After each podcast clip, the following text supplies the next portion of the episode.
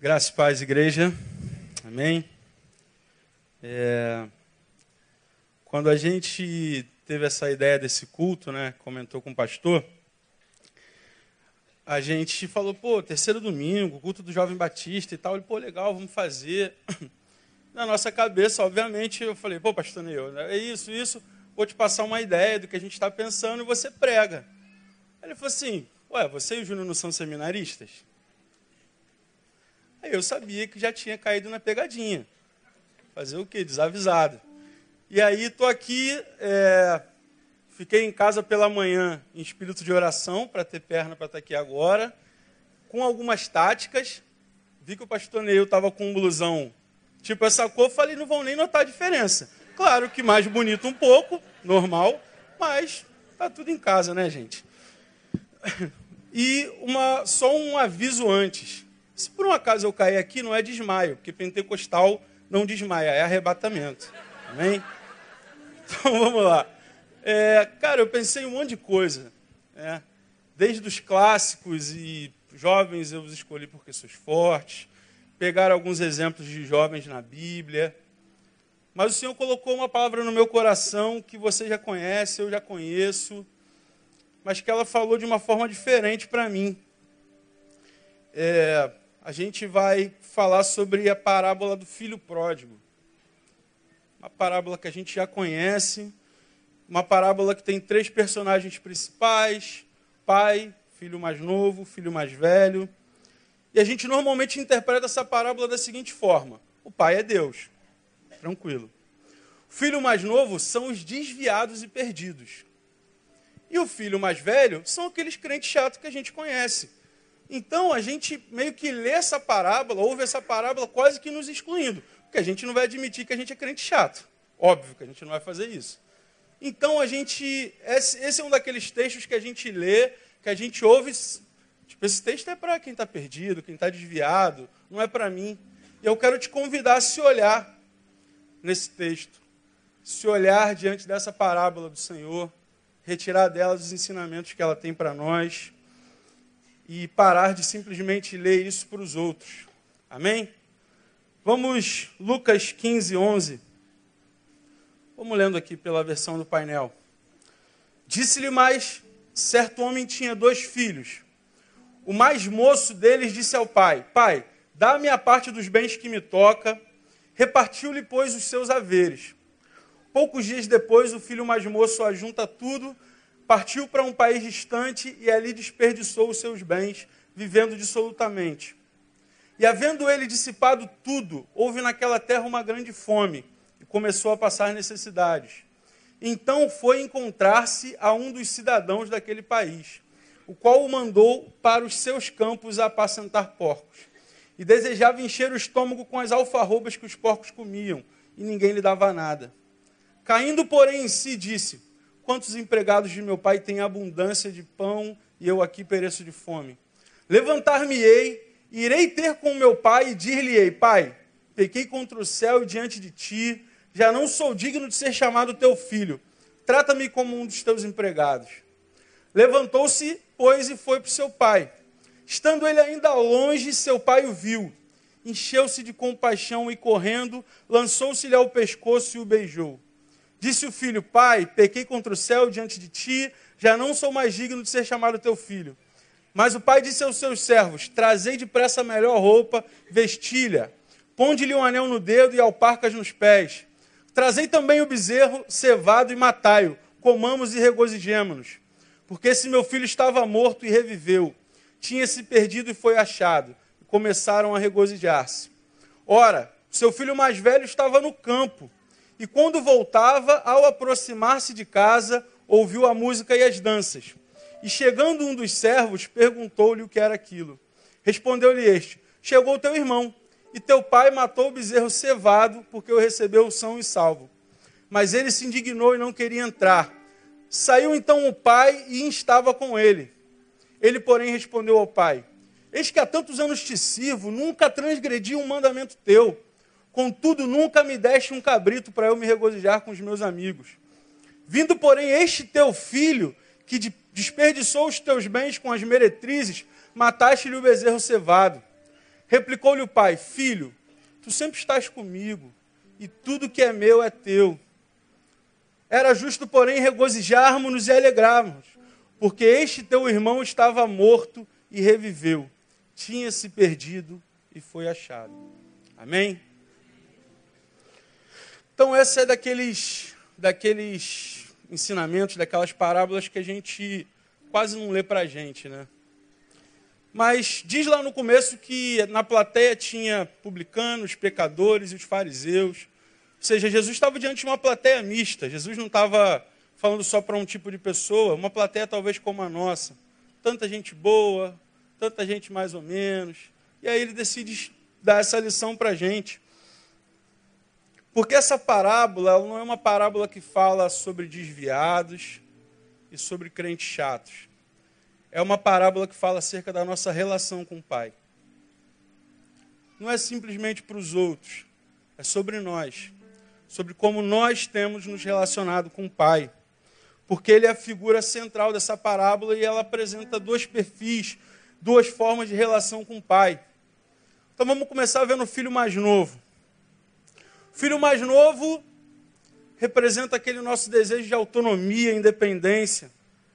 Quero definir o rumo da minha vida, Pai. Me dá aí o que é meu. Diz que poucos dias depois, então já estava tudo planejado. Ele já pediu a grana sabendo que já tinha um contato depois, aquele amigo já estava, ó, só pega a grana do coroa e vamos lá. Já estava tudo certo. Ele já tinha esse desejo de dar o rumo à sua vida, de se definir, e já tinha projetos de vida. E tinha projetos de vida que não incluíam o pai. Ele não fala, pai, me dá a minha herança, porque sei lá, eu sou um cara empreendedor, então estou querendo investir, buscar o meu caminho, mas estou aqui contigo. Não me dá que eu quero sair fora, eu não quero mais ter que ouvir você falando nada para mim, eu não quero mais saber o que você pensa a meu respeito, quais seus projetos para mim, não interessa. Eu quero viver da forma que eu acredito, é, eu quero viver da forma que me dá prazer. E a gente, cara, a nossa geração é uma geração que é guiada pelo prazer, a gente ouve o pastor falando isso o tempo todo. A gente viveu tempos onde o nosso foco enquanto sociedade estava no futuro, que vai ser, vamos poupar. Mas hoje a gente tem falado, tem falado tanto sobre pós-modernidade, e uma das marcas disso é um investimento, um super investimento no presente. Cara, não me interessa amanhã, meu irmão. Quero viver hoje. Hoje é o dia de curtida, eu fazer o que eu quiser e tal, e a minha vida, aquilo que é legal, aquilo que me dá prazer. E sempre com foco no curto prazo. Às vezes você conversa com um jovem, pergunta, cara, o que você quer para a tua vida? Ah, não sei, cara, sei que está uma vibe. O pastor Neil deu exemplo hoje de manhã, saindo, passando no Rio Centro. Cara, a galera saindo cambaleando e se perguntar, cara, foi a melhor noite da minha vida. Porque é sempre uma questão de curto prazo, sempre olha para o momento, não olha para frente. Essa é uma característica de filho mais novo. E, e também o individualismo com que ele trata a vida. Só que o individualismo é diferente de egoísmo, por exemplo. Às vezes a gente pensa, ah, ele só pensa nele. Não, não é só pensar nele.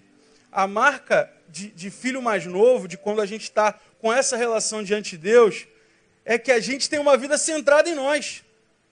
Inclusive, Deus precisa se submeter àquilo que eu quero. Senhor, ó, você sabe que meus planos são esse, esse, esse, então ó, faz aí. Dá teu jeito, eu quero a minha bênção, eu quero a minha vitória. Meu futuro, ó, tá aqui, escrevi no papel, levei no dia 31 no culto da vitória para receber mais poder nesse papel. E aí, cara, é isso, Deus, está aí. Sem perguntar, o que, que você pensa? É, é uma geração marcada pela auto-verdade. O que importa é o que eu penso. Cara, mas não é, como não é bem assim? No meu ponto de vista, relativismo, ponto de vista, a gente está sempre querendo é, é, montar as coisas e ver as coisas com um olhar só nosso, que faz sentido para nós. Também imerso num, num ambiente de excesso de escolhas. Cara, a gente nunca teve tantas escolhas. Se você pensar a marca de qualquer coisa que você pensar, sei lá, sabão em pó. Eu não consigo pensar em quantas marcas tem. Cara, qualquer coisa que você pensar tem tantas escolhas, tantas possibilidades que a gente acaba se perdendo. A gente acaba se perdendo é porque a gente está imerso nessa era de experiências. Não me importa muito o conteúdo, não me importa muito a consequência, eu quero viver isso agora. Quero experimentar. E, e, e cada vez novas experiências. Esse filho mais novo, cara, pega o dinheiro, eu, ele vive dissolutamente, ele quer experimentar coisas e vive isso aqui. Pô, legal, mas, cara, quero uma parada mais forte. Vê se essa não é a marca da nossa geração, principalmente na nossa juventude. Sempre algo mais forte, nada basta. Isso vai de relações a drogas, à vida, ao suicídio e, e, e tudo mais. Cara, novas experiências, viver novas coisas, nunca se contenta. Não sabe o que é ser satisfeito, não sabe o que é o, o que é ter algo e prezar por aquilo. O tempo todo trocando e consumindo, porque acha que sabe melhor para si. Cara, eu sei. E aí aquele velho papo, pô, você não sabe de nada, pai. Pô, tá me dando conselho? Pô, cara, obrigado pelo teu conselho, mas tô com outra parada na cabeça, tô lendo outras coisas aí, tô com outras referências diferentes. E aí a gente começa a definir sempre a nossa verdade. Só que essa tentação de nos definir não é nada novo, gente. Na minha percepção, quando a serpente aparece para Eva e oferece, não é um fruto. Tinha tanta coisa boa, e Deus fala: Ó, não come daquilo ali não. Aí a serpente vem e não fala assim: Olha como esse fruto é mais vermelho. Ó, você sabia que ele é mais docinho? Sabia que a textura dele é diferente? Não, a serpente fala assim: ó, Se você comer, cara, você vai ser como Deus. Sabe aquele negócio dele vir todo dia na viração da tarde, trocar uma ideia, te dar umas ideias de como cuidar do jardim? Esquece. Você vai ser Deus. Você vai fazer o que você quiser. Não precisa mais disso, não precisa mais saber qual é a intenção de Deus para você, quais são os projetos de Deus. Não, não. Cara, você vai se definir. Essa é a tentação que está lá posta desde sempre. E atrelada a essa, essa tentação de se definir, a gente está numa era de muita desconfiança. Porque a gente sempre acha que o outro está querendo ter vantagem. Pô, eu tô, acho isso, o cara está me dando conselho, mas esse conselho aí não, não sei. Eu acho que, bem, não é bem assim não. Acho que ele está querendo se dar bem em cima de mim. E a gente está com toda essa ânsia de consumo, de experiências, tudo isso tem uma pitada do que eu chamo de mito da felicidade. Cara, você ouve todo dia que você precisa ser feliz. Mas não é simplesmente ser feliz, é ser feliz a qualquer preço. Ser feliz, a... não importa o que te custe, seja feliz. Não importa o que te custe, consuma isso. Cara, você vai se endividar todo, o problema é teu, mas vai lá, compra isso. Um mito de que eu posso ser feliz e eu devo ser feliz a qualquer custo. E aí eu começo a consumir desenfreadamente, começo a usar desenfreadamente, começo a descartar desenfreadamente. E, gente, eu não estou falando de celular, estou falando de relações. Estou falando do quanto a gente hoje consome relações. Ah, esse cara é muito chato, não quero mais. E aquela menina era legal, era minha amiga que eu chorava no ombro até semana passada. Ah, falou um negócio que eu não gostei, quero mais não. E a gente troca, a gente descarta, e a gente abre mão das pessoas, inclusive porque a gente tem dificuldade de fazer concessões. Nessa era em que tudo o que importa é o que a gente quer, aí você está com um amigo, você já tem todo um projeto traçado lá de vida, eu quero isso, planejei, eu e teu amigo, de repente um cara aí de Deus, um cara que ora, que olha para a palavra e tenta ter uma referência, fala, pô cara, esse negócio está estranho não? Pô, esse negócio aqui que você falou não tem nada a ver com palavra não, cara. Você não já olhou e viu que... A gente não sabe fazer concessão. A gente não sabe perder para o outro. Nem para quem a gente ama a gente sabe perder. A gente quer ganhar o tempo todo, quer que a nossa verdade, que a nossa vontade prevaleça o tempo todo. E a gente faz isso com Deus também. A gente olha para Deus como mais um produto de consumo. A gente olha como esse filho olha para o pai, pensando assim, cara, desse velho eu posso tirar uma grana para viver o que eu estou afim de Deus, eu posso chegar e falar: Deus, eu quero isso, isso e isso. Depois que Ele me der, dou linha na pipa e vou viver como eu quero. O filho mais novo, ele olha para Deus e vê em Deus um patrocinador. Deus é o patrocinador do que eu quero. Deus é o cara que eu peço e ele simplesmente faz o que eu estou afim. E vê se essa não é a nossa postura, gente. Quantas vezes a gente vem na igreja e até no nosso momento de oração, que deveria ser um momento de relacionamento, como a gente tem aprendido, oração é que transforma encontro em relacionamento. Como a gente transforma esse encontro também, esse momento, num lugar só de petição, uma lista diante de Deus. E na medida em que a gente consegue o que a gente quer, a gente se distancia. Como esse mais novo, pai, me dá a minha parte na herança.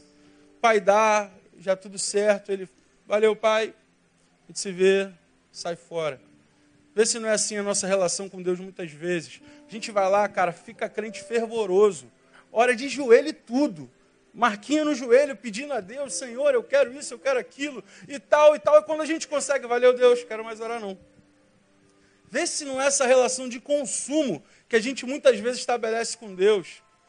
Uma relação em que eu só peço até alcançar.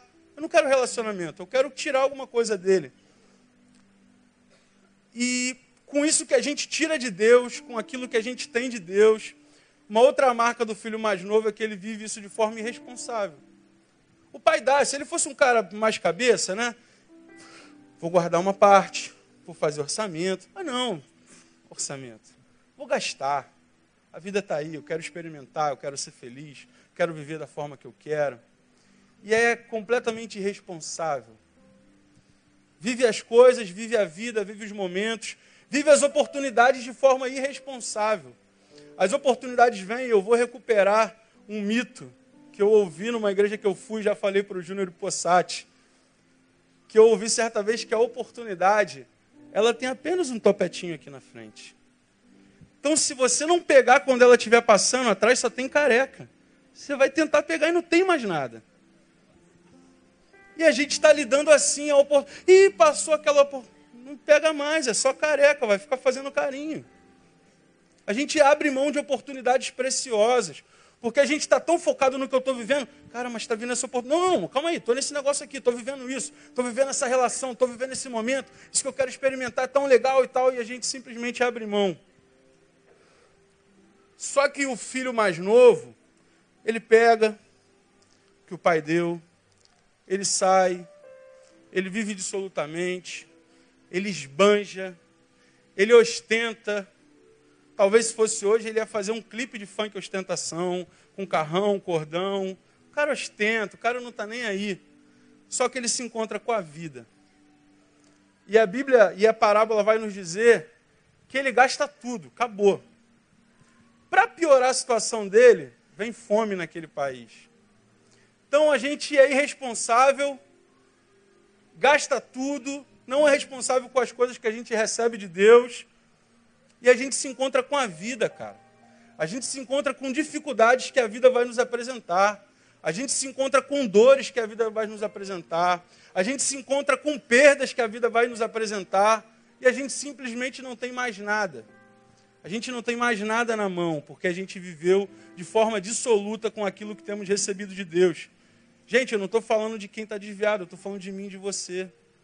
Do quanto, por exemplo, a gente vem a essa igreja ouve palavras maravilhosas do altar e simplesmente não quer ter compromisso com as palavras que a gente tem ouvido. A gente ouve a palavra, pô, que palavra abençoada. E a gente não quer viver. A gente só quer saber que é uma palavra abençoada. Eu costumo brincar com a galera da juventude que eu tenho a impressão que às vezes a gente trata a palavra de Deus como batata quente, sabe? Passou? Passou. Cara, deixa essa palavra entrar no teu coração. A gente ouve uma palavra domingo de manhã e a gente nem fala assim, caramba, deixa eu ver, o que, que eu tenho a ver com essa palavra? Ih, rapaz, falou comigo aquele negócio que eu preciso mudar. Ih, essa postura, meu Deus, para que, que eu fui ver aquele negócio? Não. A gente chega no trabalho na segunda varão. Ouvi uma palavra muito abençoada ontem do pastor Neil Velar. Já vou te falar, ele falou sobre isso, isso, isso, isso, isso. Aí às vezes a gente está falando, o cara está assim, cara, mas você não ouviu, né? Porque você precisa ouvir exatamente isso, eu não estou vendo nada disso em você. E a gente está lá, compartilhando, batata quente, toma essa palavra aí, toma essa palavra, oh, palavra aqui, que é palavra. Cara, se preocupa mais em viver a palavra. Se preocupa mais em pegar isso e deixar queimar o teu coração. Pegar a palavra e deixar entrar de forma incômoda mesmo. Pegar uma palavra que você ouviu que foi abençoada e se colocar diante dela como um espelho e dizer: Deus, o que, que você quer que eu mude a partir dessa palavra que eu recebi? A gente não pode tratar a palavra do Senhor, as coisas de Deus, momentos na casa de Deus, momentos de oração como batata quente, passando sem, sem doer em nós, sem nos transformar. A gente não pode viver isso. Porque quando chega no dia mal, a gente não tem nada. Aí quando chega na dor da vida, pastor Neil sabe disso. Pastor, estou vivendo isso, isso, isso. Cara, mas eu preguei três meses sobre isso. Cara, tá aqui, o alimento foi dado. Não, pastor, mas é porque. Não, cara, porque você simplesmente tratou isso de forma irresponsável. Fala, Jeová. é porque você simplesmente pegou tudo que foi dito, vivido, tudo que você leu na tua palavra lá devocional, se você já for um crente sofisticado, que tem devocional, você já está até um nível acima. Se você é esse cara, você pega e. E aí o dia mal chega, e aí a dor te alcança, e aí a perda vem, aquela palavra que você ouviu há dez meses atrás poderia encher o teu coração e dizer que não há dor que dure para sempre, que ele é soberano. Não tem, cara. Você gastou. Você gastou com nada. Você gastou falando para os outros sem deixar aquilo entrar no teu coração. Então, toda vez que eu entendo que Deus é um supermercado, onde eu tiro o que eu quero, ou até a experiência da igreja, uma experiência de supermercado, onde eu venho, sento na plateia, e deixa eu ver, hum, louvou mais ou menos, palavra foi legal, deu umas rateadas, pastor Nil, deu umas rateadas naquele negócio, não concordo. Então a gente vai lá e pega na prateleira o que nos interessa. Toda vez que a gente faz isso, e além disso, a gente quer viver de forma independente de Deus, cara, a gente vai se encontrar com a perdição. Não tem outro caminho, querido. Se você ouve palavra de Deus, não deixa guardada no teu coração e acha que é assim, você vive do jeito que você quiser, quando você encontrar com a dor da vida, você não vai ter chão, você não vai ter substância, você não vai ter sustento de Deus para viver o dia mal. Isso é o filho mais novo. Isso é o que a gente faz tantas vezes. No dia mal não tem nada, porque a gente simplesmente gastou e deixou a palavra escorrer pelos nossos dedos por não entender a preciosidade que ela tem. E a gente, nessa, nessa loucura de consumir, de trocar, de viver e tal, vamos ver o que, que dá certo, a gente não entende que a gente também se torna uma mercadoria. Na medida em que a gente vai se relacionando com Deus e com os outros e trocando, não gostei mais, legal, ah, essa aqui já é muito chata, não quero mais. Cara, a gente também está se colocando como mercadoria. O que a gente encontra é a solidão. A gente se vê como esse filho mais novo se viu sozinho. Cadê aquela galera que curtiu com ele, que viveu de forma dissoluta, que esbanjou o dinheiro dele com ele? Não tem mais ninguém, cara. Sabe por quê? Porque tem gente que só quer te consumir mesmo. E se você se prestar a esse papel, é isso que eles vão fazer.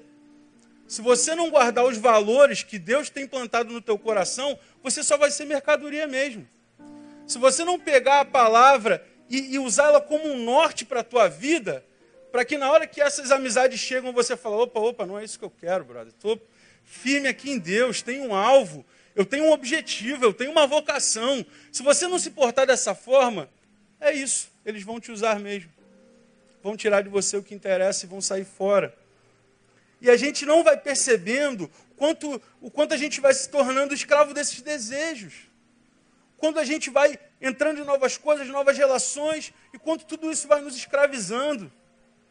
Até o ponto em que a gente chega como esse filho mais novo. Imagina, na casa do pai, com tudo que tinha direito, esse cara gasta tudo, perde tudo, e ele chega a desejar comida de porco.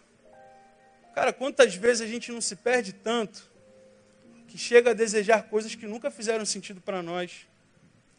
Aquilo que você sempre falou, cara, não sei como as pessoas querem isso. Aí você vai se afastando tanto do pai, vai se afastando tanto do pai, vai se afastando tanto do pai, e uma hora você está desejando aquela mesma coisa. Você está desejando aquilo que nunca fez sentido para você, vivendo uma vida que você sabe que não tem sentido para você, vivendo uma vida que você um dia já viu outras pessoas, de repente já orou por essas pessoas, e hoje você se encontra nesse lugar distante do Pai, distante daquilo que Ele tem para você. Vida dissolvida, vida que não tem o que pegar, se tentar pegar na mão, se, se olhar para a história, o que, que eu tenho na minha vida? O que, que eu construí? Eu não estou falando de coisas, eu não estou falando de bens, estou falando de valores, estou falando de vida em Deus. Olha aí para a tua história e vê o que, que você já construiu em Deus. Quais experiências você pode agora, se um dia mal te alcançar, trazer e falar: opa, calma aí. Eu sei que meu redentor vive, cara. Você está louco. Não, não, calma aí. Vou trazer à memória o que me dá esperança, porque eu tenho. O que? Tá sem, não tem esperança? Calma aí, que eu tenho negócio aqui que eu vou pegar. Não é uma história que eu ouvi, não, não. Tem coisa na minha memória que me dá esperança. A gente só consegue viver isso quando a gente é responsável com aquilo que Deus tem para nós. Quantas vezes também a gente não se encontra num lugar em que a gente não se reconhece? Ele vai parar numa terra estrangeira, sem relações. E de repente você está aqui essa noite, você olha para a tua vida, você olha para dois, cinco, dez anos atrás, pensa as coisas que você queria para você, e você simplesmente não se reconhece. Cara, eu estou num lugar que eu não planejei estar. Estou numa terra estranha. Não era aqui que eu queria estar, no que eu queria estar. Caramba, cinco anos, quando de repente eu estava na presença de Deus, quando eu tinha um relacionamento de proximidade com o Pai, eu desejei tantas coisas. Cara, e agora eu estou tão longe disso. E aí, de repente, você que é mais crente, né? Vem todo domingo, vem até as quartas para pegar o estudo. Está pensando, cara, o que, que eu tenho a ver com isso? Pô, até aí você está falando de responsável, sou responsável. Ouço a palavra, até anoto. Mas eu quero te dizer, cara, que toda vez que a tua vontade se sobrepõe à vontade de Deus, você está agindo como filho mais novo. Toda vez que os teus projetos estão na frente dos projetos que Deus tem para você, você está agindo como filho mais novo. Toda vez que a tua vocação, aquilo que você sabe que Deus tem para você, aquilo que uma vez Ele falou no teu coração, pô filho, é isso aqui, trilha por esse caminho. Toda vez que isso fica menor do que o teu desejo de dinheiro, toda vez que você vai lá e traça, 2018, meu planejamento, ganhar dinheiro, fazer esse curso, melhorar minha especificação, e aí, Espírito Santo, e a vocação, cara? Cadê? Ih, Espírito Santo, acabou a folha. Pô, nem deu para botar a vocação. Deixa para o ano que vem. Cara, você está agindo como filho mais novo. Quando você não considera a vocação e o dom que o Pai te entregou como presente. A marca de quem se relaciona com Deus como filho mais novo é se relacionar a partir da satisfação, consumir a religião, tirando dela o que faz sentido, tirando desse encontro o que faz sentido, mas não se tornar discípulo. Porque o coração está no prazer. Marca do filho mais novo é que o que orienta ele é o prazer. Mas não fica aí. Vamos olhar para o filho mais velho. O filho mais velho, quando ele chega, ele estava no trabalho, estava trabalhando nos negócios do pai, ele chega e vê a festa. Então esse cara é o cara que escolheu ficar. Quanto um monte de gente de repente se distanciou do pai, na cabeça do filho mais velho, eu fiquei, pô. Pai, eu estou aqui. E talvez ele até citasse o irmão de forma negativa, né? Pô, aquele meu irmão mó vacilão, cara. Pô, estou aqui ralando em dobro por causa dele. Pô, se fosse aqui, cada um pegava a metade do campo e tal. Pô, vacilão. É o cara que decidiu continuar servindo. Se ocupar das coisas do pai, engajado, fazendo. O cara que tinha feitos para mostrar. Quanto o irmão estava lá vivendo de forma dissoluta, ele estava lá fazendo. Então, se alguém chegasse pedindo relatório, ó, Senhor, ô pai, naquele campo fiz isso, aquela não vingou, mas aquela outra eu fiz assim. Então, o cara tem coisa para mostrar. De repente, era o bom exemplo da família. Se fosse hoje em dia, eu acho que ele até teria um, um Facebook assim, bem filho mais velho. Bastante foto das coisas que ele faz. Estou aqui fazendo para o pai, abraçando, abraçando um tomate assim, ó. Estou aqui na vinha, tô aqui com o pai. Na vinha, não, vinha, de, vinha não era. Mas enfim, tá lá na plantação. Tá lá na plantação, abraçando o tomate, falando, ó, tô aqui no tomate do pai, ó. Tá vendo, né, galera? Sou fechamento com o pai, pô. Fiquei. Só que esse cara fica porque ele quer uma relação de barganha. Esse cara não fica pelo amor pelo pai não fica pela relação, ele fica pela barganha. A recompensa que ele vai ter está no centro disso. Da mesma forma, ele trata o pai como um supermercado também. A diferença é que um acha que já tirou tudo que podia, e ele acha, não, deixa eu ficar fazendo, que de repente eu vou acumulando, né? Tipo mega cena, vou acumulando pontos e no final vou pegar uma bolada do pai. Esse cara fica porque ele se acha melhor, fica para ter mérito, para mostrar para os outros, fica para receber algo, e esse cara volta para casa, o cara que ficou. Estou aqui, irmão, estou na casa do Senhor, estou envolvido na obra, estou fazendo, meu nome é trabalho. E esse cara está voltando, ouvindo música. Ué, música? Não era alguma coisa comum. Se de repente aquela família vivesse em festa, ele ia saber, ah, mais uma festa que meu pai dá. Não, não, está tendo alguma coisa diferente. O que está rolando aí? Chama o empregado, o que está vendo aí? Pô, cara, teu irmão voltou, teu pai está dando uma festança. E esse cara fica irado, porque ele ficou pelos motivos errados. Porque o filho mais velho é aquele que obedece sem relação. Faz tudo que de repente o pai, ou ele acha que o pai demanda dele, mas não tem relação com o pai. Ele, de repente, até pela distância do pai, nem sabe o que, o que tem que fazer. Acha que tem que fazer um monte de coisa. Acha que tem que estar envolvido. Ativismo. Vamos lá, estou todo dia na igreja, todo dia. Cara, mas você sabe se é isso que o pai está demandando de você? mas não tem relação, obedece sem relação. E faz porque ele acha que vai ser mais amado. Por que, que ele ficou? Porque, cara, vou ser mais amado. Ainda mais que meu irmão saiu, e xodó do papai sou eu agora. Fiquei, fiquei com ele. Se o filho mais novo tinha um coração na satisfação, naquilo que lhe dá prazer, o filho mais velho tem um coração na obrigação e no mérito. Ele acha que quanto mais ele fizer, mais ele vai ter. Mas ambos estão errados. Porque o nosso coração precisa estar na relação. Nosso coração precisa estar na relação com o Pai. Se o pródigo pensa, ou o mais novo pensa que o pai é o patrocinador das vontades, o mais velho acha que ele é o avaliador do meu desempenho. Estou o tempo todo fazendo e marcando um cartãozinho no céu. Senhor, vim no culto da manhã, hein? Marca aí para chegar a minha vitória.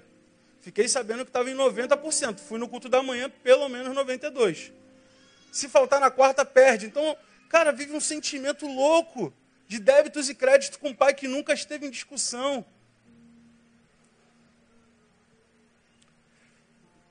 E o que a gente precisa não é viver um consumo irresponsável, como o mais novo, nem uma obrigação distante com o mais velho a gente precisa entender que o lugar da fé é o lugar da relação com o Pai.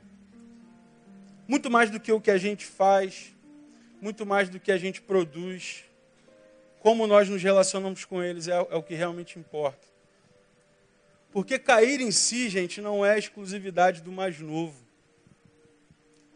Cair em si não é exclusividade do mais novo. Não é só o cara que de repente escolheu se afastar, não se afastar desse lugar apenas, mas do Pai. Não é só esse cara que precisa cair em si, não. Aquele que fica para se achar melhor também precisa cair em si e ver que está distante da relação com o Pai. Que a minha sensação é que essa história meio que acabou antes da hora. Sabe, meu final feliz era o, o mais velho. Pô, pai, você tem razão. Estava vendo o negócio do jeito errado, né? Porque o, o pai chega para ele, cara, que você está reclamando? Tudo, você está reclamando de um, de um cordeiro, de um novilho. Cara, tudo que eu tenho é teu. Que isso? Vem aqui. E o meu final, o ideal da parábola, ele falando, pô pai, você está certo. Pô, meu coração estava no lugar errado. Me dá um abraço aqui. Sabe aquele abraço que o mais novo recebeu quando o pai corre em direção? Eu queria ver o mais velho recebendo isso também porque ambos precisam recuperar o lugar saudável da relação com o Pai. A obra de Deus em mim não é me dar o que eu quero, mas também não é me usar apenas como mão de obra. A obra de Deus em mim é me tornar parecido com Jesus. Não é simplesmente fazer todas as suas vontades. Também não é simplesmente pegar e falar, vai lá e faz, faz, faz, faz, faz, faz, faz, faz, faz, faz. Não, cara. Enquanto a gente faz, só tem sentido se ele está nos transformando em alguém mais parecido com Jesus. Se a gente simplesmente faz sem relação, ele não está transformando a gente. E a obra do Espírito Santo é a obra de transformação. A obra do Espírito Santo em nós não é nos transformar em serviçais que realizam toda a sua vontade, um bando de robozinho que faz o que ele quer. A obra do Espírito Santo em nós é nos transformar em filhos de Jesus. Às vezes a gente ouve a palavra e pega trechos como, por exemplo, negue-se a si mesmo. e acha que isso é apenas coisa para quem está distante. Mas o mais velho também precisa se negar. Negar-se a si mesmo é condição de discípulo. Mas sabe qual é o nosso problema? É que a gente quer ser filho, mais novo, mais velho, mas a gente não quer ser discípulo. A gente quer ser cristão. A gente quer botar no nosso Facebook, fazer check-in. Check-in Igreja Batista Betânia no culto. Mas não quer ser discípulo, cara. Porque discípulo, eu preciso seguir o que Jesus está pedindo de mim. Para ser discípulo, eu preciso olhar para a palavra como uma regra para a minha vida. Para ser discípulo, eu preciso ver e, e ouvir aquilo que Deus está dizendo para mim em momentos de oração e me comprometer aquilo. Para ser discípulo, eu preciso ouvir uma palavra num domingo que me fala sobre perdão e chegar no trabalho na segunda e perdoar, cara. Perdoar aquele cara que de repente te perturba mesmo. Mas o perdão é prerrogativa daquele que é salvo, daquele que está comprometido com Deus. Você não pode querer esperar comportamento de discípulo de quem não é. Se é você que está aqui, se é você que está ouvindo a palavra, é você que precisa agir como discípulo de Deus. É você que precisa agir como filho comprometido com Deus. Como a gente descobre isso? Só quando a gente tem relação. Não, a gente está entrando e saindo, a gente está fazendo as coisas para lá e para cá, sem entender o que de fato o Pai quer de nós. Tenho duas notícias para nós essa noite. E eu já estou encerrando. Primeiro, é uma notícia ruim. É que se você vem aqui na igreja, nesse lugar, vai em direção a Deus, apenas para consumir, para tirar o que te faz sentido, ouvir uma palavra, pensar o que é legal para você, mistura com outras referências que você tem e viver a vida. Ou se você está aqui fazendo, empolgadão em todas as ações da igreja e tal, e no serviço, sem relação, você está errado do mesmo jeito. Mas eu tenho uma boa notícia para todos nós essa noite. A boa notícia é que tem lugar no Pai para nós. A boa notícia é que aquele que se sente indigno de ser chamado filho e fala: Senhor, Pai, pô, me trata como empregado, cara, não tem nem mais moral. Esse cara tem lugar. Mas aquele que também está fazendo só para ser reconhecido como filho, também tem lugar para você na relação. Deus não está exigindo de você fazer isso de forma descompromissada inconsciente. Muito mais importante do que o que você pode fazer para Deus é o que Ele quer fazer em você. Muito mais importante do que qualquer resultado que você possa gerar em nome de Deus é o que o Espírito Santo quer gerar em você, te transformando em filho de Deus e discípulo de Jesus. Isso é muito mais importante. Nas duas ocasiões, a gente vê um esforço do Pai mais novo, vindo se achando indigno, de longe o pai o vê, corre e abraça, e ele tem todo um discurso pronto, mas o pai simplesmente dá abraço. Para o mais velho que está lá fora sem querer entrar, a palavra diz que ele sai, insiste, cara, vem, vem, vem para esse lugar, vem para a relação, porque o que interessa ao pai é restaurar em nós a nossa identidade de filho seja perdido, seja consumindo, seja vivendo de forma dissoluta, ou seja fazendo, fazendo, fazendo e achando que está envolvido na obra do Pai. O que interessa ao Pai em nós é restaurar a nossa identidade, é que a gente se veja como filho, independente do que a gente fez de ruim, que a gente se veja como filho, independente das coisas boas que a gente faz, que a gente não se ache mais filho porque a gente fez um monte de coisa boa, que a gente não se ache menos filho porque a gente fez um monte de coisa ruim. A gente é filho simplesmente pelo que a gente é. A gente é filho simplesmente porque Ele é o nosso Pai. Ele nos ama apesar de nós. Não é uma relação de méritos, é uma relação de graça. Louvor. E essa noite, quero convidar você de repente você está aqui muito parecido com o mais novo, perdido, com a sensação de ter desperdiçado vida demais, sensação de que já passou tanto tempo, você perdeu tantas coisas de Deus, sensação de que você já viveu tanto tempo na casa de Deus, de repente ouvindo tantas coisas, tantas coisas boas e que parece que nada ficou, que tudo foi embora. Você que de repente desperdiçou amizades boas, cara. Pô, Deus botou gente boa do teu lado. Sabe? Você se perdeu porque foi tua escolha, mas Deus colocou gente boa do teu lado. Você abriu mão. Você abriu mão do projeto de Deus para você. De repente você está aqui hoje se sentindo distante do Pai. De repente com vergonha do Pai. Mas o filho mais novo, ele cai em si. Caindo em si, ele toma uma decisão. Cara, eu vou voltar para casa do meu pai. E a partir dessa decisão, ele faz uma ação. Ele de fato se dirige em direção ao pai. E é isso que eu quero te convidar nessa noite. Quero te convidar a vir aqui à frente como um movimento de comprometimento, não comigo, não com a gente, mas com o Pai. Como um movimento de quem se sabe distante, mas quer voltar. Um movimento daquele que de repente nem se acha digno, mas eu quero te dizer que não é pela tua dignidade, é pelos méritos de Cristo Jesus na cruz do Calvário. É esse mérito que nos garante o acesso. Quero te convidar a vir aqui, porque o Pai quer curar os teus afetos essa noite. Ele quer te dar um abraço curador essa noite. Ele quer restaurar a tua dignidade essa noite, te dar novas roupas, te dar novos calçados.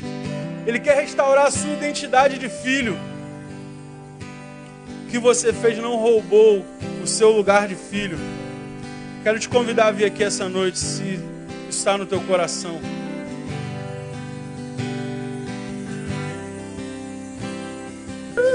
De repente você está aqui essa noite também como mais velho, satisfeito com o pai. Cara, acho que é tudo injusto isso que você está vivendo, que você não merecia. Você merecia muito mais pelo teu comprometimento, que você decidiu ficar. Ou de repente está aqui e nem sabe por que ficou, por que ficou nesse lugar, por que ficou fazendo as coisas. Mas eu quero te dizer que tudo que você precisa o Pai tem. Tudo que é dele é teu. Você precisa desfrutar da relação muito mais do que fazer para Ele. Se você está aqui de forma irrefletida, inconsciente, vem aqui à frente também, como que dizendo: Pai, o que eu preciso de fato é de uma relação com o Senhor. Ele quer restaurar esse lugar. Você não é filho pelo que faz, mas por quem você é. E o Pai quer te entregar nessa noite um novo significado. Você vai continuar fazendo se isso te dá prazer, mas fazer a partir de uma motivação diferente fazer sabendo que você é filho do Pai. Estamos aqui, Pai, essa noite, querendo que o Senhor de fato recupere em nós a relação e o lugar de filho, Deus. A gente quer viver uma relação saudável contigo, nem uma relação que só quer bênçãos, nem uma relação que apenas quer fazer. Nós queremos intimidade com o Pai. Nós queremos poder te chamar de pai, te chamar de amigo viver uma relação que traga significado para nós, Pai. Para que o nosso fazer seja a partir de uma motivação diferente, para que a nossa vida recupere significado, Pai. Nós não precisamos estar escravos de tanta coisa, de tanta coisa que a gente tem experimentado, tanta coisa. Senhor, quantas pessoas aqui já tentaram tantas coisas, tentaram encontrar contentamento e felicidade em tantas coisas, mas elas precisam entender, pela ação do teu Espírito, que o lugar de felicidade e contentamento é o lugar de relação com o Pai. Não tem como ser feliz, não tem como encontrar sentido para a vida sem a relação com o Pai, porque é a partir do Senhor que nós entendemos a nossa identidade, é a partir do relacionamento com o Senhor que nós entendemos quem somos, é a partir da nossa vida contigo que nós sabemos para que fomos chamados e recuperamos a tua identidade para nós, Senhor. Então restaura a nossa identidade essa noite. Restaura a relação contigo essa noite. Restaura, Senhor, uma relação de amor. Uma relação, Pai, que nos coloca de joelhos na tua presença. Uma relação, Pai, que nos leva para a tua palavra. Não simplesmente para ter ferramenta, para falar para o outro, mas que nos leva para a palavra com sede demais do Senhor com sede demais da tua presença, com sede de saber aquilo que tu tem para nós, Pai. Resgata esse lugar em nós, resgata, Senhor, o teu lugar em nós. Senhor, que nada, nada, nada e ninguém esteja acima do teu lugar, que ninguém, nenhuma coisa esteja sentado sobre o trono que é só teu em nosso coração, Pai. Devolve-nos o nosso coração. Devolve-nos um coração centrado em Ti. Senhor, tira a gente desse trono. Esse trono não é nosso. Senhor, tira os prazeres desse trono porque não é dele. Tira algumas relações desse trono porque esse lugar não é dele. Senhor, tira, Senhor, o que a gente acha que nos satisfaz, Pai, desse lugar e devolve a esse lugar. Toma conta desse lugar. Senhor, seja entronizado em nosso coração novamente. Vem e toma esse lugar em nós, de definir a nossa vida, de definir projetos para nós. Senhor, faz-nos novamente sonhar os teus sonhos, Pai. Faz novamente, Senhor, nosso coração se encher do desejo de honrar o teu nome, Pai. Faz isso em nós, para a nossa geração. Tantos jovens aqui à frente, tantos jovens aí na tua igreja, Pai que querem viver um tempo novo, uma vocação nova, Pai. Resgata-nos, Senhor, que não passe de nós, Pai. Que não passe da nossa geração aquilo que o Senhor quer fazer em nós. Levanta-nos, levanta-nos como jovens vocacionados. Levanta-nos como jovens que sabem quem são, que sabem que são filhos porque vivem uma relação de proximidade com o Pai. Resgata isso em nós, resgata isso em nós em nome de Jesus, para a glória do teu nome, para a glória do teu nome tem uma juventude disposta a caminhar com você. Tem pessoas aqui que estão querendo agradar ao Pai, te convidam nessa noite para caminhar com Ele. Uma juventude disposta a ouvir a voz de Deus, saber o que Ele tem para nós e direcionar a vida a partir disso. Eu quero te convidar, jovem, você que está aí, vem caminhar com a gente. Não porque é com a gente, mas vem se aproximar do Pai com a gente, voltar para o lugar que Ele tem para nós. Amém?